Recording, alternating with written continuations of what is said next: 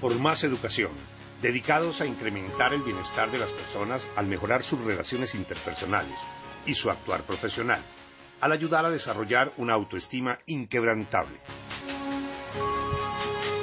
Un saludo muy especial. Estamos en un nuevo episodio de Por Más Educación. Juan Pablo Salgado Montejo, psicólogo, psicoterapeuta y máster en psicología, y Mauricio Salgado, la verdad estamos hoy con un tema muy retador. ¿Cómo estás, Juan Pablo? Muy bien, Mauricio. La verdad yo creo que eh, estoy muy interesado en el tema de este, de este podcast. Bueno, creo que desafortunadamente es un título, un tema que prácticamente abarca todos los espacios y todos los países donde haya estudiantes. Es el tema de bullying, agresión escolar, ciberbullying. Es un tema muy complejo y hay muchas creencias alrededor de él. ¿Quieres tú, Juan Pablo, de pronto hacer como una introducción sobre lo que podría ser una definición, porque como nos escuchan en varios sitios, como para que esté, digamos, la base de lo que vamos a hablar igual para todos. ¿Te parece bien si hablamos un poquito de qué es lo que vamos a hablar? Por supuesto, Mauricio. Yo creo que eh, es muy válido mencionar que sí existen diferentes definiciones de bullying, pero todas están caracterizadas por unos aspectos muy básicos. Primero que todo, el bullying es una cosa eh, que nosotros lo llamamos con caracterizaciones coloquiales y la mayoría de las eh, personas lo pueden también llamar como matoneo o, este tipo de cosas, pero en realidad la palabra técnica es acoso escolar, porque el acoso escolar es el marco más amplio en el desarrollo del estudio de, digamos, de todos estos procesos y el bullying tiene una característica más específica, entonces un marco un poco más concreto en el cual existen tres diferentes tipos de bullying. El verbal, ¿cierto? Que es normalmente cuando se ponen apodos inapropiados, cuando hacen comentarios sexuales eh, inapropiados, cuando lo retan a hacer cosas, cuando, digamos, lo, amenazan, este tipo de cosas eh, se, caracterizan como, se caracterizan como el bullying verbal. También existe el bullying social, en, entrando también en, en, todos los conceptos del ciberbullying y las redes sociales, eh, también puede ser eh, específicamente de forma física cuando, eh, digamos, un grupo de, estudiantes dejan por fuera a ciertas actividades extracurriculares o, digamos, dentro del aula de clase al estudiante simplemente para, digamos, para realizar un, un aspecto social negativo a este estudiante en específico. También puede ser en el caso de, de que siempre se dicen que no, mira, no, no seas amigo de él o mira, no, no, no nos juntemos con él. Entonces se va creando este ambiente de bullying social en el cual la persona se siente cada vez más aislado. En otros casos también, eh, eh, digamos, la, la, forma de intento de humillar públicamente eh, de unos estudiantes a otros también se considera bullying social. Y por último, que pues muchas veces podemos considerar que es un bullying de, muy amplia gravedad también es que es el bullying físico en el cual ya se caracteriza por ser no solo establecer ciertas agresiones, sino ser violento. Entonces en esto se ve ya representado la capacidad de establecer gestos, desde gestos eh, no verbales y verbales rudos en el cual la, persona se siente amenazada o intimidada, allá digamos causarle eh, lesiones personales como agredirlo físicamente, darle algún tipo de golpe que le cause lesiones personales. Bueno, te agradezco mucho esas precisiones.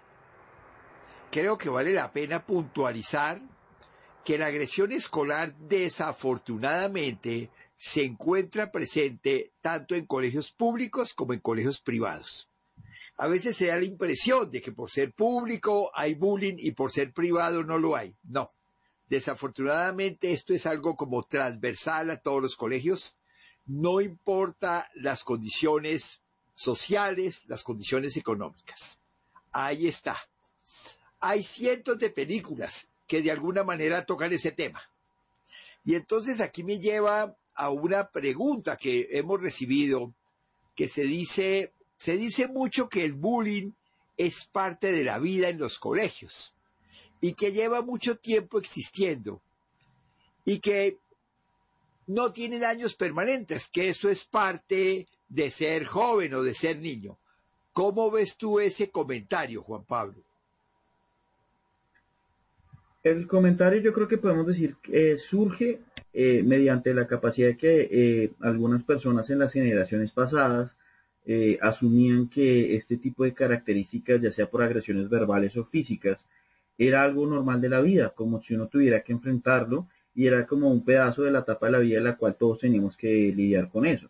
Lo que pasa en, esta instancia es que muchas personas no comprenden, tanto eh, ciertos eh, padres de familia, docentes y otros agentes educativos, es que nosotros hemos empezado a naturalizar este tipo de cosas. Y e, ese realmente es el, gran defecto que nosotros tenemos, es decir, es, es que eso es normal, es que los golpes, mi, mi papá me criaba así en el colegio, que no sé qué, este tipo de cosas de naturalizar las agresiones y la violencia es un impacto negativo para la psicología de la persona. De pronto, si, si la mayoría de las personas piensan así, necesitan acudir a un, a un psicoterapeuta y que el psicoterapeuta los oriente y los guíe en explicarles que es que los conflictos, la resolución de conflictos, no se soluciona de una forma ni agresiva ni violenta y muchísimo menos de en alguna interacción física que le llegue a causar a una persona lesiones personales. Este tipo de cosas las hemos ido naturalizando y eso es una cosa que toca cambiar. Entonces, asumir que los niños tienen que pasar por esa etapa de la vida simplemente porque van a haber bullying y todo eso, realmente no es correcto. Uno, porque eh, la persona que victimiza a sus compañeros también necesita un acompañamiento psicológico. De hecho, por eso están los psicólogos escolares en este tipo de casos. Y además de eso, las personas las cuales son las víctimas del bullying necesitan también otro tipo de acompañamiento psicológico. Si es necesario aclarar que dependiendo de la característica que estén sufriendo cuál bullying, si ya sea digamos verbal o de social o, o ciberbullying o en este caso físico, también toca, eh, en algunos casos, eh, lo tiene que atender un médico, porque, pues, como hemos eh, repetido, pues, le puede causar lesiones personales, o si necesita ir al psicólogo debido a que muchas de las formas humillantes o de las formas que, los han tratado, lo ha tratado el bullying puede causarle, digamos, un, un desarrollo a su autoestima y a su desarrollo emocional de forma negativa. Entonces, este tipo de cosas no es algo que nosotros deberíamos tomar a la ligera, porque por lo general eh, ambas personas, tanto el victimario como la víctima, pueden tomar unos caminos negativos de aquí en adelante si ese tipo de cosas de bullying continúan.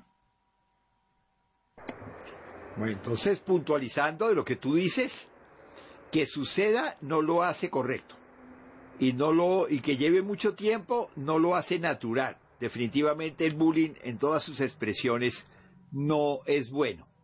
No debe ser parte de la vida de ningún estudiante, de ningún estudiante a veces erróneamente algunos papás dicen, pero mire, yo sufrí bullying y míreme que no tengo ningún problema. Yo siempre me pregunto realmente, ¿cómo sería la vida de esta persona si no hubiera tenido bullying?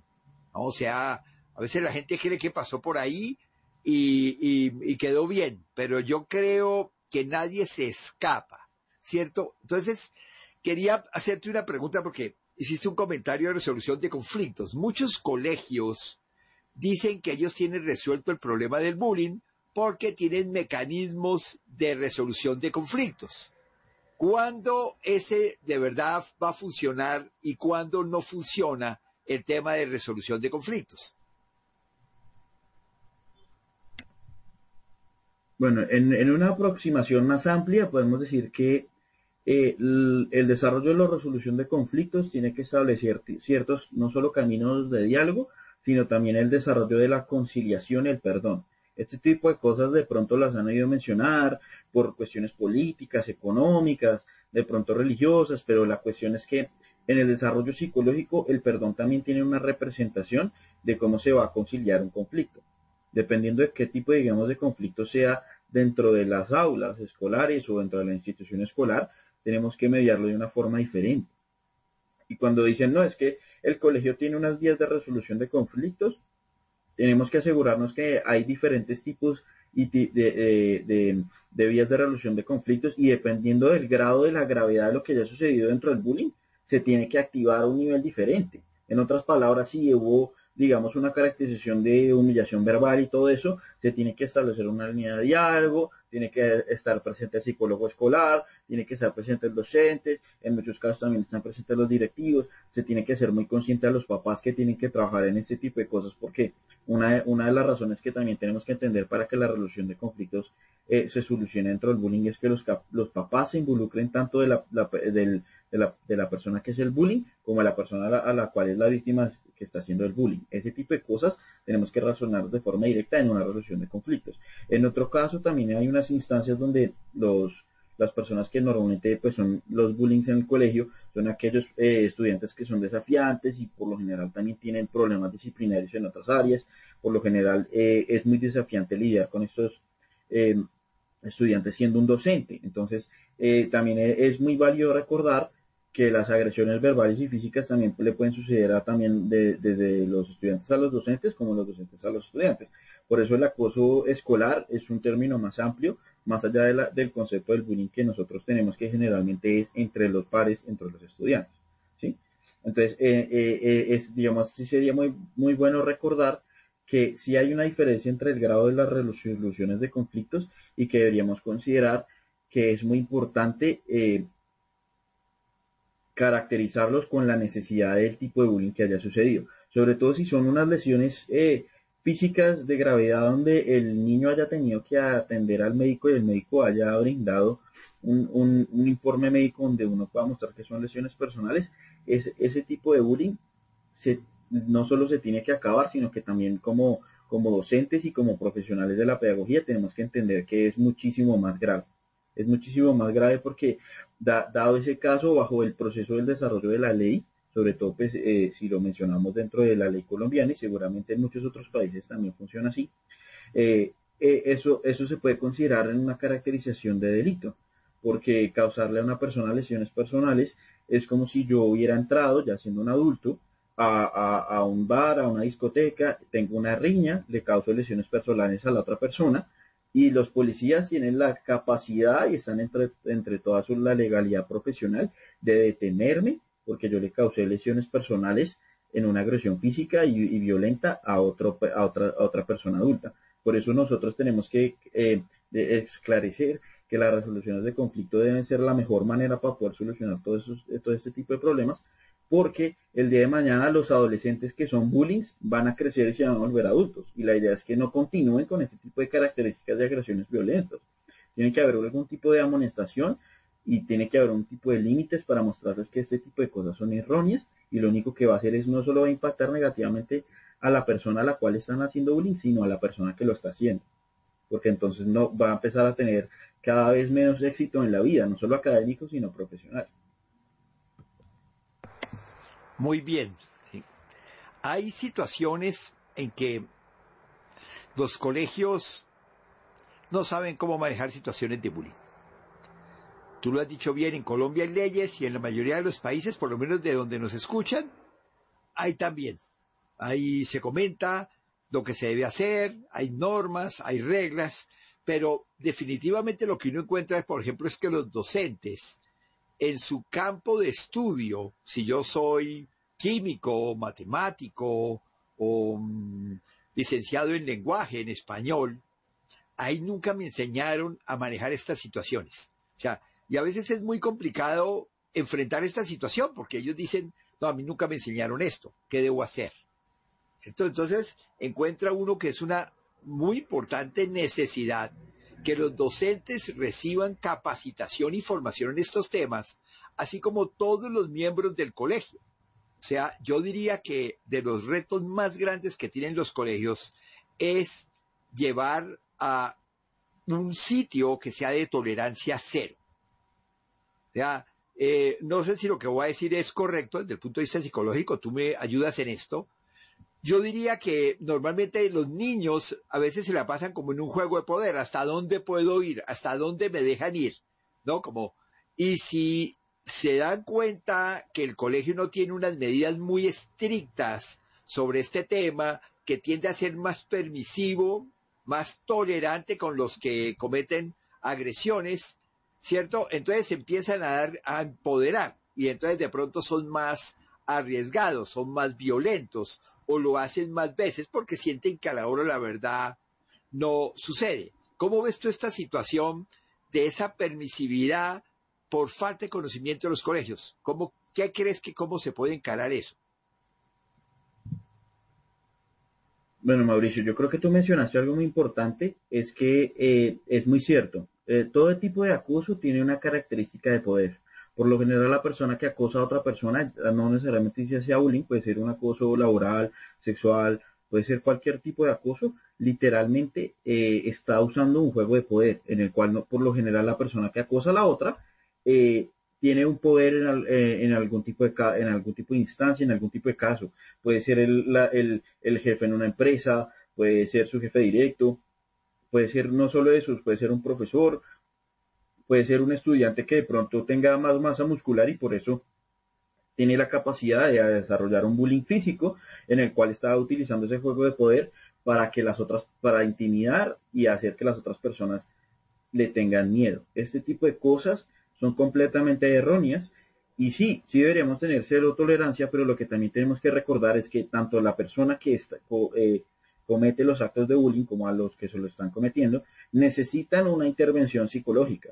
Siempre hablamos que entonces se tiene que amonestar a la persona que hizo el bullying, que no sé qué, y empezamos a recordar todas las directrices que pues están caracterizadas dentro de este sistema educativo que se tiene en Colombia y entonces podemos hablar de lo que se llama matrícula condicional y podemos poner aquel condicionante que si lo, si lo va a volver a repetir entonces puede ser expulsado por eh, consideraciones disciplinarias y bajo la ley colombiana por lo menos eso se puede hacer. Disciplinariamente uno sí puede expulsar a, un estudiante de, un, cualquier institución educativa si comete algún acto disciplinario que pueda causarle no solo lesiones personales, sino psicológicas a un estudiante. Entonces, ¿qué es lo que sucede aquí? También tenemos que recordar es, uno, nosotros, eh, las personas como profesoras, así como yo le dije, sí deberían estar capacitados en tener la capacidad de tener un conocimiento básico un conocimiento básico de resolución de conflictos. ¿Cuándo intervenir? Es muy importante saber cuándo intervenir porque, por ejemplo, estamos, digamos, en un partido de fútbol y, hubo como algún roce y los estudiantes están discutiendo y eso, yo también debería darles la oportunidad de tener la autonomía de poder eh, resolver sus conflictos, pero hay una diferencia entre que estén resolviendo los conflictos sin ningún juego de poder, como iguales, y ya cuando una, eh, una persona o un estudiante, ya sea un, alumno, un profesor, el que sea, usa, eh, usa algún tipo de juego de poder donde él tiene el poder para poder subyugar psicológica, física o mentalmente o socialmente a otra persona, ya sea un estudiante o sea otro profesor, porque también hay estudiantes que agreden a los profesores verbalmente, buscan una forma psicológica de amedrentarlos para no tener que entregar la tarea, para, para, para sabotear la clase, para muchas cosas, y eso también puede ser incómodo para los profesores. Eh, es, es, es, muy importante también recordar que este tipo de desarrollo del acoso escolar, no necesariamente el bullying, eh, puede suceder en diferentes instancias y a, muchas otras personas. Que yo sea una, un docente adulto no quiere decir que a mí me puedan faltar al respeto. Eso no es, eso no es correcto, a uno no deberían poder faltar al respeto muchísimo menos si uno desarrolla toda la clase y si, la, si el estudiante no tiene ningún deseo en el desarrollo de participar ni nada, no debería buscar una forma eh, de agresiones verbales o físicas para sabotear la clase. Eso no está bien.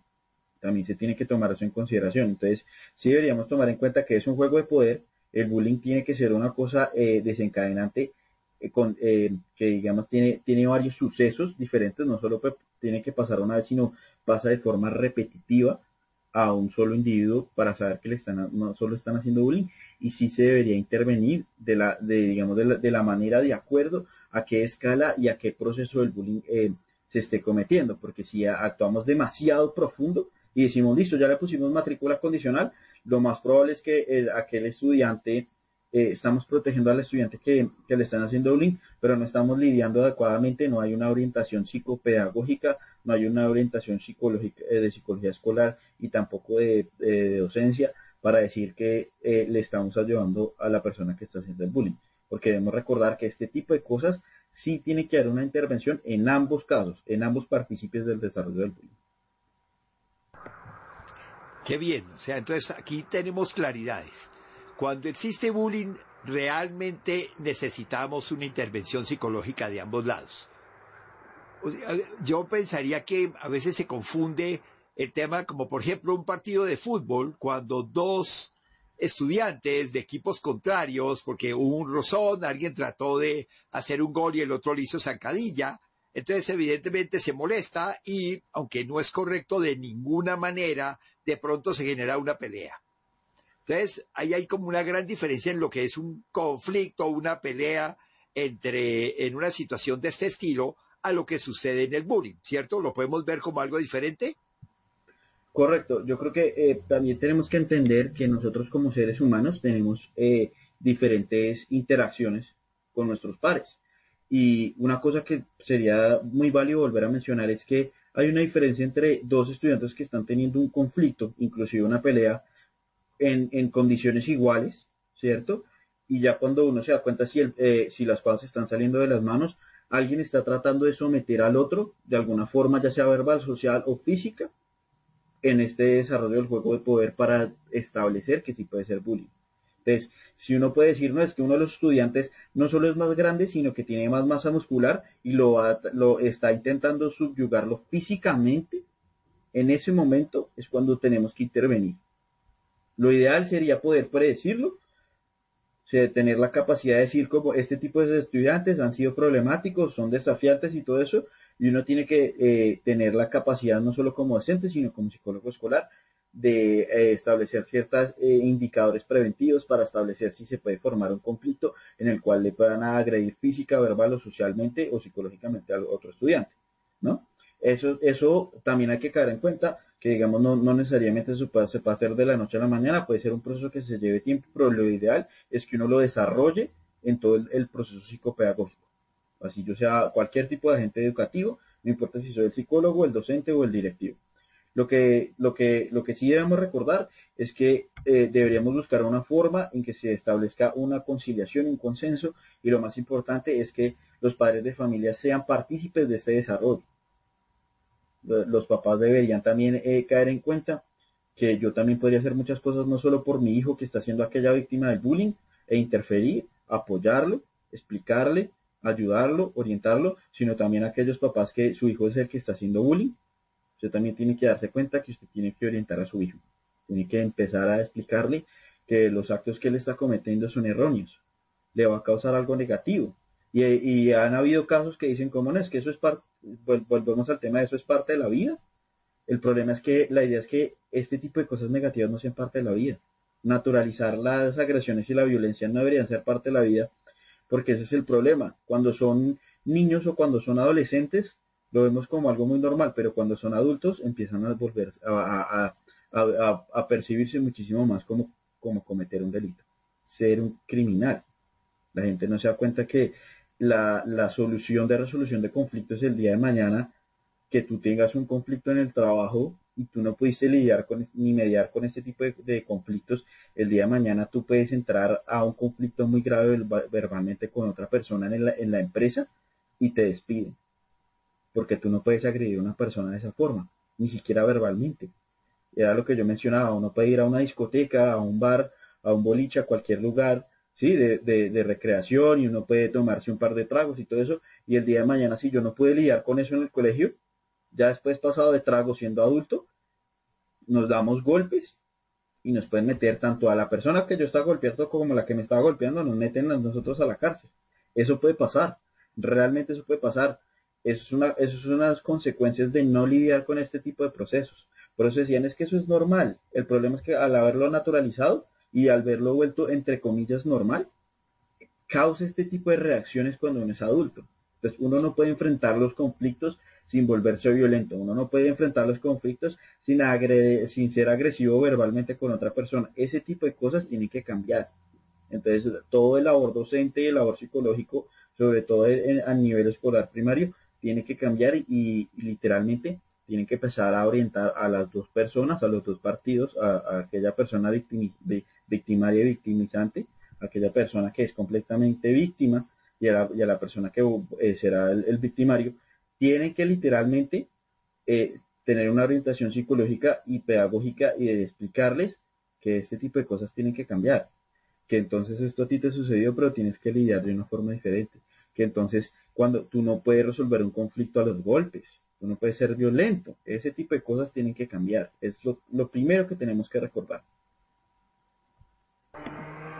Quisiera que de pronto nos enfocáramos ahora como qué repercusiones tiene las agresiones escolares, sobre todo a largo plazo, o sea, porque a veces la gente cree que eso se queda como en el colegio, pero ¿qué le pasa realmente? ¿Qué puede pasar en la vida de una persona que fue agredido en su colegio? Es una excelente pregunta. Ya, ya creo que yo lo había mencionado un, un poco en este tema, pero a medida que una persona eh, eh, es un bullying, es, es un estudiante desafiante, todo eso, empieza a caracterizarse como una persona antisocial.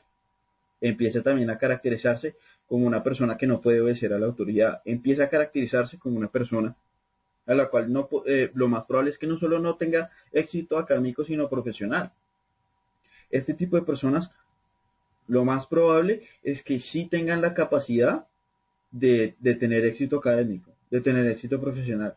Pero lo que, todo este desarrollo de la forma en que están expresando, digamos, eh, su ansiedad, sus miedos, la, digamos, yo no tengo la, la, capacidad de lidiar con las matemáticas o no tengo la capacidad de socialmente de lidiar con algunos comentarios negativos que me, me hacen otros de mis compañeros y yo actúo violentamente, así sea verbal o físicamente, y empiezo a, realizar bullying. Este tipo de cosas eh, son un llamado de atención. Son un llamado de atención no solo para la persona lo que lo está haciendo, sino para nosotros como adultos que nos estamos dando cuenta cómo se está desarrollando. Entre más lo permitamos, más, eh, más aumenta la probabilidad de que aquella persona que haga bullying fracase en la vida. Esa es la verdad. Eso, eso se llama fracasar en la vida. Y entonces hay muchas personas que a mí me han dicho que suena muy cruel, suena, suena, suena Suena muy doliente que yo diga que es que eh, eso, es fracasar en la vida, pero sí, sí es fracasar en la vida. El problema es que nosotros no nos damos cuenta sino cuando las personas son adultas. O sea, de, de todas las cosas que uno podría pensar que uno podría lograr siendo adulto y tener un, buen empleo, tener una buena familia, eh, tener éxito profesional, académico, personal, lo más probable es, otra vez, simplemente porque yo tuve una incapacidad de lidiar con algún comentario de alguna persona en la calle, y, nos empezamos a dar golpes, la policía aparece y me arresta con todo y la persona con la que me está dando golpes, la vida de uno le puede cambiar a uno, sobre todo cuando uno es adulto, tiene que empezar a asumir las normativas y, el, eh, y la capacidad de la autoridad de otras personas. Yo también he visto que a, la fuerza pública de la policía también la, la tratan de agredir verbal y físicamente en, en, ciertos casos en los que no era necesario lidiar con, e, con, con, ese tipo de cosas, ni verbales ni físicas. Entonces, eh, eh, todo tipo de agresión, todo tipo de característica violenta, toda, toda cuestión que sea violenta, es, va a ser siempre negativa para el futuro de la vida de una persona, ya sea un hombre o una mujer. Por lo general los hombres son mucho más físicos en este desarrollo del bullying y las mujeres por lo general usan más, las mujeres adolescentes usan más eh, las redes sociales para, para, para, que haya un bullying más social, para que, para que el ciberbullying sea más evidente. Entonces, le, caracteriza, caracterizan a su compañera de, de, forma física, le ponen apodos desagradables, todo ese tipo de cosas también es, es, es muy grave porque psicológicamente va a tener, va, va, a perjudicar su autoestima, va a perjudicar su desarrollo emocional, aquella persona a la que le hacen eh, ciberbullying, y las mujeres también podrían volverse ese tipo de personas a las cuales empiezan a difamar a la gente. Y resulta que es que uno no puede andar calumniando a la gente, eh, porque resulta que no, no solo en Colombia, sino estoy seguro que también en otros países es un delito. Uno no puede andar diciendo que las personas son tales o son tales y si uno no tiene ninguna prueba de poder difamar y calumniar a alguien, también puede ser un delito. Uno tiene que tener mucho cuidado con lo que le dice a las otras personas, sobre todo cuando uno también es profesional. ¿Sí? El día de mañana si Juan Pablo dijera alguna cosa fuera de, lo común y ofendiera o dijera una cosa súper grave, y Juan Pablo siendo psicólogo puede perder su trabajo. Juan Pablo tiene que ser muy consciente de lo que dice, porque es psicólogo. Juan Pablo tiene que ser eh, muy profesional en dar, digamos, todas este tipo de informaciones sobre lo que estamos hablando. Porque Juan Pablo el día de mañana, alguien, alguien escucha a Juan Pablo y dice, oiga, lo que usted está diciendo no es cierto. Usted está, usted está brindando falsa información. Entonces uno también puede perder el trabajo, uno también, uno también puede literalmente perder la capacidad de la libertad si uno se vuelve muy violento.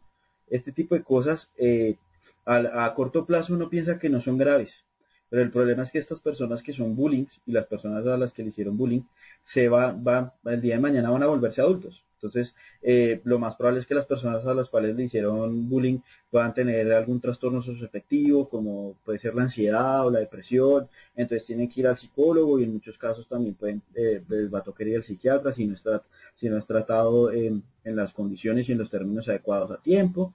Y en el caso de los bullying también podrían, lo que yo llamo es eh, fracasar. Eso, o sea, del éxito al fracaso también puede ser eh, determinar qué hacer con un estudiante y eso puede ser extremadamente grave. Uno vuelvo a repetir, la gente lo puede ver como una cosa muy sencilla a corto plazo, pero a largo plazo se puede, se puede literalmente verse siendo adulto y, preguntando, y, uno preguntándose también como papá cómo llegó en el caso en el que me toqué sacarlo de la cárcel. ¿Por qué se volvió tan violento? También como padres de familia tenemos que pensar que nosotros no podemos permitir que nuestros hijos cometan este tipo de equivocaciones tenemos que usar pautas de crianza eh, amplias eh, y muchísimo más desarrolladas para explicarles, orientarles y decirles, mira, lo que tú estás haciendo a tus compañeros no es correcto. Cae en cuenta que la forma de solucionar un conflicto no es a los golpes.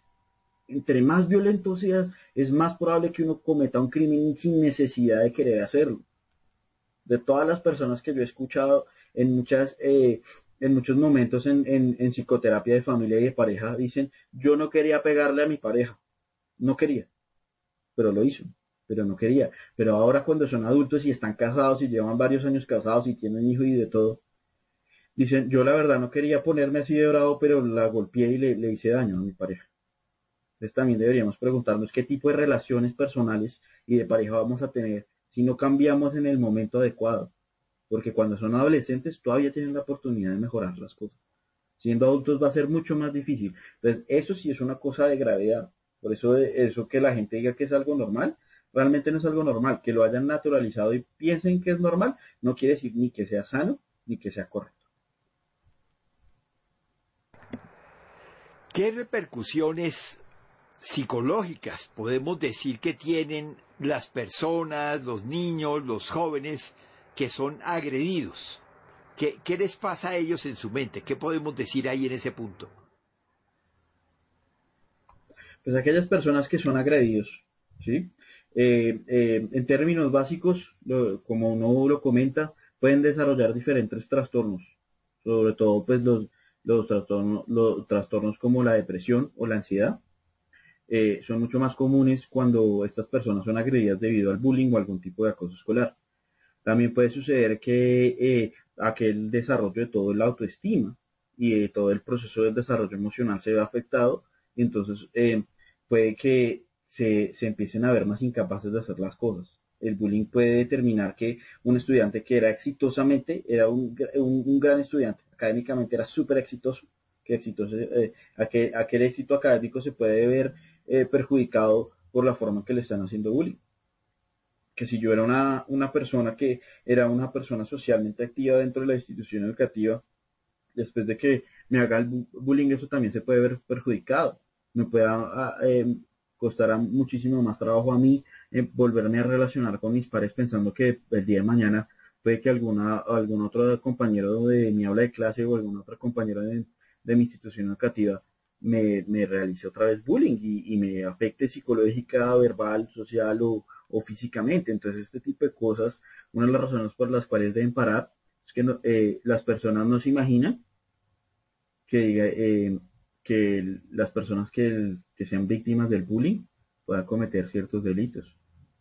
Pero lo que se ha evidenciado en muchas partes del mundo, en Estados Unidos con aquellas tiroteos en las escuelas que han sucedido, no son las personas que cometen bullying, no son los bullings, no son las personas que le hacen acoso a sus otros compañeros, de hecho, son los compañeros que son víctimas del bullying que por lo general toman la decisión de enfrentar estos, estos tiroteos, estas características que, que uno puede decir que ya eh, han pasado a mayores de llegar con diferentes armas de fuego y arremeter con sus compañeros, con los profesores, empezarles a disparar salón por salón y luego tomar la decisión de quitarse la vida. Uno pensaría que no, que las víctimas pobrecitas y que solo se le tiene que hacer orientación psicológica, pero puede pasar, eso, eso puede pasar. Hay muchísimos casos desde los años 80 que han demostrado, sobre todo en Estados Unidos nos ha mostrado que este tipo de cosas pueden pasar a mayores de, eh, no necesariamente se tienen que volver adultos. Entonces uno tiene que tener mucho cuidado con eso, porque uno siempre piensa que la persona que tiene, necesita más atención psicológica es la persona que hace el bullying, pero no. De hecho, la persona que necesita más atención psicológica es a la que le hacen el bullying, porque se, puede, que esté empezando a tener algún tipo de trastorno, puede que esté eh, literalmente súper perjudicado su autoestima, su desarrollo emocional, todo este tipo de cosas, uno le tiene que ayudar a esa persona. Y, literalmente eh, todo el mundo no desea que vuelva a pasar algún tipo de estos tiroteos, pero sí puede suceder. Y uno puede pensar que de pronto en algún país como Latinoamérica no puede suceder, pero también puede suceder que entonces aquella persona que fue víctima de bullying el día de mañana se vuelve el gerente de una empresa y ya cuando por fin tiene una situación de poder, le empieza a hacer acoso laboral se vuelve el bullying es, de la empresa, se vuelve es el bullying del trabajo, porque entonces esa capacidad que tenía de empatía, esa capacidad que tenía de desarrollo emocional, esa autoestima se vio tan perjudicado que cuando es adulto lo que hace es hacer lo que le hacían cuando estaba en el colegio. Entonces ese tipo de cosas normalmente la gente no lo tiene presente, pero sí puede suceder. Sí puede suceder. Entonces tenemos que tener mucho cuidado con, con la forma en que tratamos a las personas que son víctimas del bullying. Bueno, lo que queda muy claro es que el bullying en todas sus manifestaciones tiene unas repercusiones espantosas, terribles, no solamente en el momento escolar, sino en toda la vida. Entonces realmente sí hay que hacer de una manera sistemática, organizada y muy seria un trabajo de prevención y cuando suceda algún acto, de inmediato actuar, no esperar a que se vaya creciendo. Desafortunadamente, uno escucha las noticias o que un niño se suicidó o que ya en el colmo del desespero de la locura sucede lo que tú dijiste, que llegó alguien y mató indiscriminadamente a otros. Y uno siempre pregunta y dice, pero ¿por qué mató a esos compañeros? ¿Por qué mató a esas personas que ni siquiera eran sus compañeros? ¿No? Ya, ya como un grito de desespero. Lo que yo siempre oigo ahí, digo, caramba, ¿qué habrá pasado en la mente de esta persona para tomar esa decisión totalmente desastrosa, totalmente espantosa? Y peor cuando tú comentas que se puede volver un jefe y puede volverse un acosador laboral, puede ser un maltratador en su familia y repetir ese ciclo vicioso, ¿no? Entonces, ¿qué podemos decirle, por ejemplo, a los colegios que no saben por dónde empezar. Porque muchos de ellos dicen, no, bueno, nosotros tenemos un, un área de convivencia y cuando hay algún problema que sepamos, llamamos a los estudiantes, hablamos con ellos, les pedimos que se abracen, firman un acta y ya se acaba. Pero sabemos que eso no es suficiente. ¿Qué le podemos decir realmente a los colegios como para que se concienticen y hagan otra cosa? ¿Qué le puedes decir tú? No, eh, ya en términos de educación educativa podemos establecer diferentes rutas. Hablemos de tres cosas. Primero que todo, ya, eh, ya comentamos eh, casi imparcialmente, implícitamente, que se debería existir una instrucción de resolución de conflictos, deberíamos ser más conscientes de los momentos en los cuales si hay un juego de poder que pueda desarrollarse un bullying o no. Ese tipo de cosas toca estar muy presentes y tomar en cuenta qué tipo de estudiantes yo tengo en mi aula de clase, en los diferentes salones, en la institución educativa, cómo los profesores están lidiando con sus estudiantes. Este tipo de cosas deberían, digamos, debatirse, desarrollarse, preguntar, bueno, ¿cómo están, usted cómo le está yendo con este curso? ¿Usted cómo le está yendo con el otro? Así, entonces este tipo de cosas sí se deberían discutir socialmente. Porque en muchos ámbitos el colegio eh, visualiza solo las cosas académicas, pero no el desarrollo social de, lo que integra realmente el colegio, que son sus estudiantes. Ese, ese punto es muy pertinente porque muchas veces yo he escuchado que tienen una gran aprensión, un gran conocimiento de cómo desarrollar un pensum académico, pero en el aspecto social de pronto no tienen tanto conocimiento y sería muy buena idea profundizar. Entonces eh, viene el segundo punto. ¿Cómo profundizar en el aspecto social? Una de, una de las cosas más pertinentes que de pronto eh, no caemos en cuenta que el psicólogo escolar puede tener aquel rol es que eh, sí pueden haber instrucciones, talleres, seminarios, procesos, digamos, por ejemplo, se pueden establecer eh, clases extracurriculares y en algunos casos sí sería muy conveniente eh, que se integre dentro del pensum todo el proceso del desarrollo emocional. porque es que una de las cosas que nos, hemos empezado a, dar cuenta a través de las décadas es que el bullying, el bullying no apareció de la nada. Nosotros, no, nosotros lo empezamos a nombrar más, fue porque nos empezamos a dar cuenta que es algo negativo, que impacta a la psicología y, eh, y el éxito académico y profesional de una persona. Pero en el fondo esto es una cosa de la cual sí existía ya información y antes no sabíamos exactamente cómo lidiar con eso. A través de las décadas hemos empezado a tener muchísimo más conocimiento y a comprender cómo lidiar con este proceso y socialmente tiene que haber un cambio. Así como existe un clima laboral en la empresa, también existe aquel clima de, pedagógico de institución educativa en el cual eh, uno puede empezar a caracterizar a estas personas de una forma diferente. Poner, digamos, utensilios físicos para establecer que en este colegio no se permite el bullying. ¿Sí? He visto que muchos colegios ponen señales, hasta aparecen señales de tránsito, ponen carteles, ponen si dicen si a ti te están haciendo bullying, puedes ir a la coordinación disciplinaria, si estás haciendo bullying, recuerda que de habla con una persona, este tipo de cosas es muy importante, porque puede literalmente perjudicar tu desarrollo emocional. Entonces, todo este tipo de, digamos, de cambios sociales deberían hacerse dentro de la institución educativa. Y por último, yo creo que en, en una caracterización, no solo para hablar qué cosas se podían hacer o qué, digamos, qué ámbitos prácticos o teóricos uno debería incluir en todo este proceso, sería buena idea brindar unas herramientas. Y como yo ya bien mencioné, en, en muchos casos Estados Unidos ha sido un país que ha, enfrentado unas grandes dificultades con este proceso. Y lo que hizo el gobierno estadounidense hace un tiempo ya para acá ha sido una cosa muy interesante porque crearon toda una página que uno puede consultar de forma gratuita y también está en español, que se llama stopbullying.gov, de gobierno, de gov en, inglés, G-O-V. Y lo que sucede es que eh, ah, no solo como está en español, sino que también hay muchísimas pautas para padres, para cosas que se tienen que hacer, para aquellas personas que les están haciendo bullying o para aquellas personas que ven a sus compañeros que le hacen bullying que eso es una cosa muy interesante que normalmente no se discute, sería muy importante. Y además de eso sería bueno mencionar que también existe una, caja de herramientas que uno puede descargar en PDF, simplemente es un par de hojas que uno puede leer, y no solo ahí está, eh, que podemos decir, no solo ahí está lo que yo mencioné, los diferentes tipos de bullying, sino también hay otro tipo de características en las que, pueden ayudar con algún tipo de diálogo, es en grupo, de preguntas y cosas que uno puede desarrollar para poder lidiar con ese tipo de bullying. Lo único que sí sería bueno mencionar es que la caja de herramientas está en inglés. Esa sería la única, la única cosa que yo podría mencionar que de pronto puede ser eh, un limitante. Eso, eso se comprende, no, no todo el mundo tiene la, eh, aquella aprehensión con diferentes lenguas, pero eh, sí sería muy bueno y sería muy importante revisar la página. Yo creo que ahí hay un montón de información que no solo digamos que yo la mencione en el podcast, sino que también puedan consultar en cualquier momento que sea necesario y se la puedan mostrar a cualquier estudiante o a cualquier nuevo docente de la institución. Eso sería muy importante recordar. Uno de los retos más grandes que se enfrenta a un colegio es cuando tiene que hablar con los papás de la persona que cometió la agresión.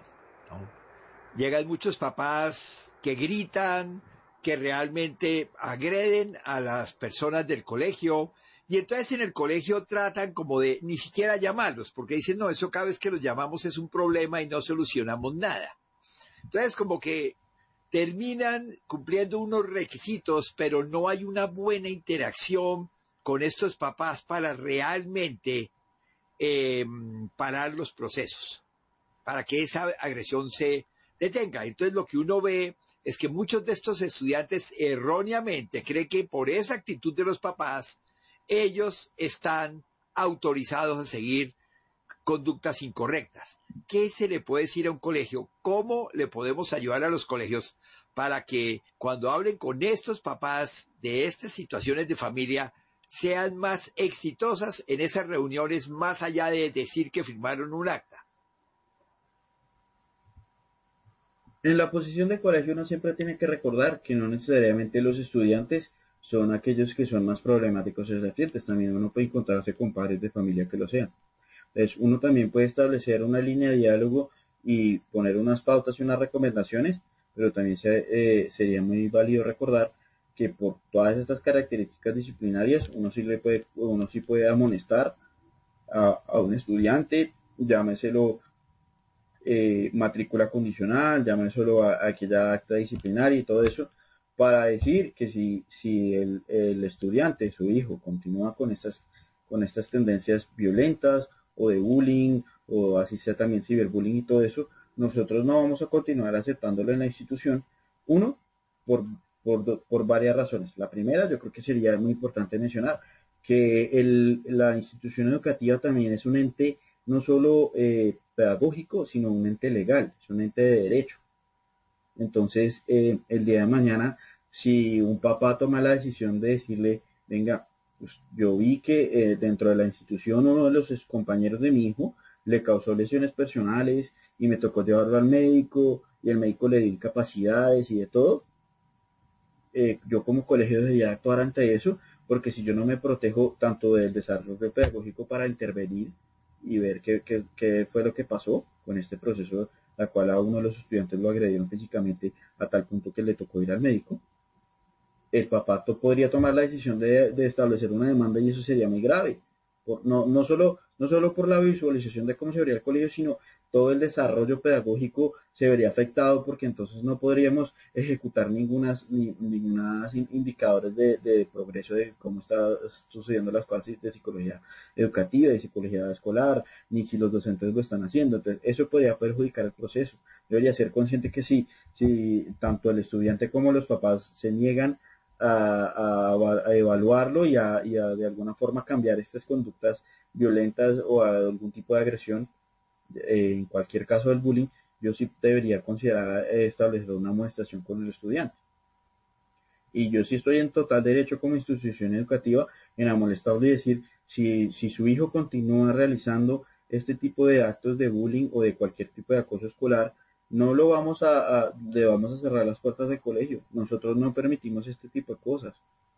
Es así de sencillo. No, los colegios no, no, no deberían ser permisivos con estas cosas porque puede pasar, como le ha pasado a muchos colegios, que si son permisivos con algún tipo de acoso, se pueden meter en problemas. Y lo sé porque he visto diferentes colegios en diferentes partes del mundo. No solo en Colombia, sino en otras partes del mundo donde el colegio, como ya había mencionado, así como en Estados Unidos, los colegios se, meten, se pueden meter en un problema muy grave si resulta que si mi hijo estaba estudiando en un colegio en Estados Unidos y, uno de sus compañeros decide traer un arma y empezar a dispararle a todo el mundo. Claro que se va a meter en problemas el colegio. Claro que va a suceder. Tiene que haber una forma de detener este tipo de cosas violentas. El colegio tiene que tener claro qué categorías o qué niveles de acoso se están desarrollando para interceder, como ya mencionamos, psicológica y pedagógicamente. Pero si los papás se niegan a digamos, a, aclararle al hijo o a participar en el desarrollo del cambio. También se le puede mencionar que si, no, si su hijo no quiere cambiar, también se le puede amonestar eh, sin ningún problema, debido a que es que los actos interdisciplinarios que, que literalmente atenten contra la, salud psicológica o física de algún otro estudiante, yo eh, como colegio y como institución educativa, yo sí puedo considerar que este estudiante que las está causando no regrese a las, a las premisas de las instituciones ni de forma física ni de forma presencial ni de forma virtual. Entonces, yo creo que los colegios tienen que realmente prepararse más en el tema del bullying, más en el tema de la agresión escolar. Es necesario que estudien, como tú has dicho, eh, quiero repetir esta, esta página web que tú dijiste, Stop Bullying, en inglés, ¿cierto? Luego lo vamos a poner aquí en la descripción del, de este episodio para que puedan consultarlo. Em, y entonces tengan una buena guía de cómo actuar. Y el colegio tiene que tener muy claro que las repercusiones pueden ser muy graves. Si uno lo pone desde el punto de vista de marketing, sería ideal, el mejor marketing para un colegio es que no haya bullying en verdad. O sea, que el colegio responda de una manera correcta en estas situaciones de bullying. Si no responde de una manera correcta, el voz a voz del colegio no va a ser bueno. Si a un papá que tiene un hijo, tiene una hija que está sufriendo agresiones y le preguntan que cómo es el colegio para llevar a este pequeñito, pues para que inicie su vida escolar, este papá seguramente va a decir, tal vez no te lo aconsejo porque mira lo que pasó con mi hija. Entonces el, colegio está perdiendo el mejor mecanismo de promoción, de traer nuevos clientes, nuevas familias, nuevos niños, cuando hay bullying. Rara vez realmente cuando un niño le va mal en una materia, rara vez dicen, no, no lo lleves porque a mi hijo le va mal en matemáticas. No, eso no funciona.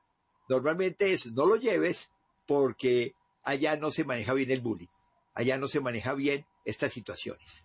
Entonces, ya cayendo en cuenta de eso, se vuelve esencial, importantísimo, que los colegios estudien más, aprendan más cómo manejar estos padres difíciles cómo manejar estos estudiantes imposibles que a medida que van creciendo, como que se les salen de las manos, se vuelven desafiantes, como tú bien lo dices, Juan Pablo, retan a los docentes y los docentes a veces tampoco saben qué hacer y terminan en una discusión, ¿no? A ver como quién grita más y el docente termina diciendo, sálgase de clase. Entonces la conclusión, mal, porque el espectáculo, digámoslo para nosotros compañeros, pues no es el mejor. Queremos cerrar este tema o dejarlo abierto, porque yo creo que más de una vez tendremos que volver a hablar de él, es un tema muy complejo, muy sentido, recibimos muchísimas preguntas y consultas sobre este tema, con un mensaje. Todos podemos hacer algo. Esto es como esa historia de que yo veo humo y entonces digo, bueno, de pronto alguien más se encarga del incendio. No, pues hasta que todos nos quemamos. Cuando hay humo, siempre hay problemas una menor, una señal, si yo como papá paso en un colegio y miro situaciones que no me parecen correctas, coméntelas, no se las guarde, porque ese humo tiene un incendio detrás. Siempre hay personas en juego, ya sean los que están siendo agredidos y los agresores. Llegan al momento que también se descubre que ellos también a su vez en otros espacios, a veces en la familia, también están siendo agredidos. O sea, esto es algo muy complejo de manejar, pero es algo que en que todos somos responsables. Y con esto, Juan Pablo, no sé si quieres decir algo al final antes de darte unas super gracias. No, Mauricio, la verdad es que este tema sigue siendo muy importante, es, es uno de los temas yo creo que, que se han discutido cada vez más en todo el desarrollo educativo y pedagógico y psicológico, pero yo creo que también es muy importante mencionar que lo, tanto los docentes, los profesores, los directivos y los psicólogos también son personas y no necesariamente se pueden percatar de algunas cosas que estén sucediendo. Y como bien lo mencionó, lo mencionaste Mauricio, me parece que si el papá se dio cuenta primero, sería buena idea que lo mencionara para que hubiera una línea de diálogo tanto con la comunidad eh, de, los, de los padres de familia con la institución educativa para buscar la mejor solución al conflicto.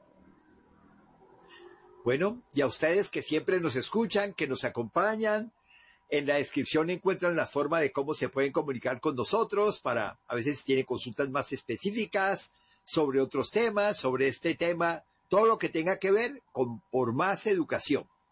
Juan Pablo, como siempre, es un gusto compartir estos espacios contigo. Muchas gracias. Muchas gracias, Mauricio. Siempre es un placer venir al podcast. Y a ustedes, hasta pronto. En Por Más Educación agradecemos todo el apoyo. Síguenos en las diferentes redes para que recibas contenidos exclusivos. Y no dudes en comunicarte con nosotros para que recibas un acompañamiento personalizado.